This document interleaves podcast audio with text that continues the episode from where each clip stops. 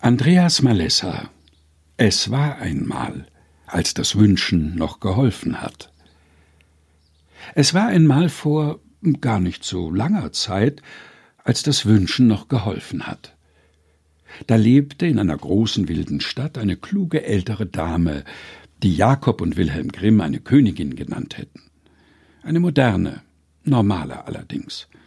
Ihr Hermelinmantel war der Hosenanzug, ihre güldene Krone das Grundgesetz und ihr Zepter die Parlamentsmehrheit.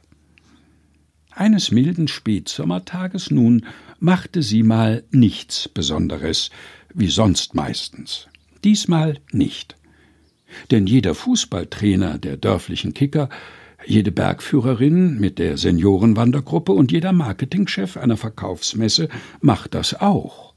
Zurückblicken auf bisherige Erfolge, die bevorstehende Herausforderung in den Blick nehmen und dann eine Sicht auf die Zukunft entwickeln, eine Zuversicht als Motivation, als Ansporn. Wir werden die Gurkentruppe aus dem Nachbardorf schlagen. Wir werden zum Kaffeetrinken am Gipfelkreuz sein. Wir werden die Umsatzziele erreichen. Nun begab es sich aber, dass es nicht um Tabellenpunkte, Höhenmeter oder Kennzahlen ging, sondern um Menschenleben, um dramatische Schicksale und die Zukunft von Kindern.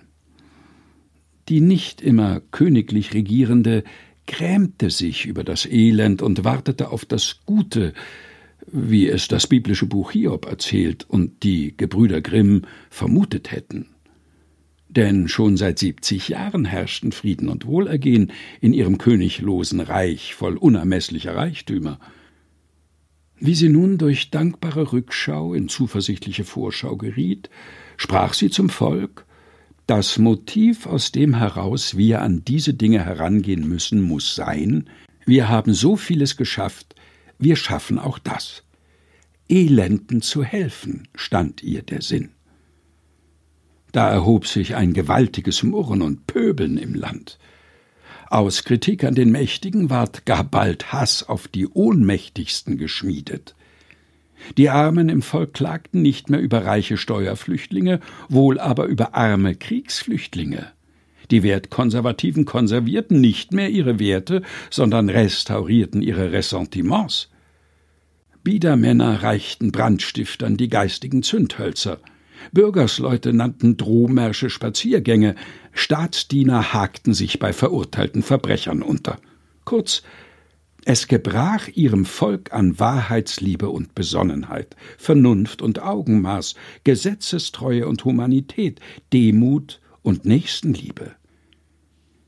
Da sprach das biblische Buch Hiob anstelle der Königin mein Harfenspiel ist zur Klage geworden und mein Flötenspiel zum Trauerlied.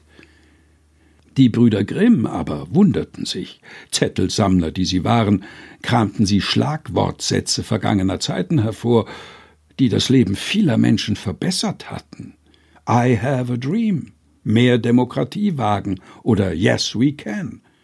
Warum nicht auch? Wir schaffen das. Aber wenn Dummheit und Pessimismus nicht gestorben sind, dann leben sie noch heute. Andreas Malessa Es war einmal, als das Wünschen noch geholfen hat. Gelesen von Helga Heinold. Aus dem Buch Zuversicht Sieben Wochen ohne Pessimismus, herausgegeben von Susanne Breit-Kessler in der Edition Chrismon.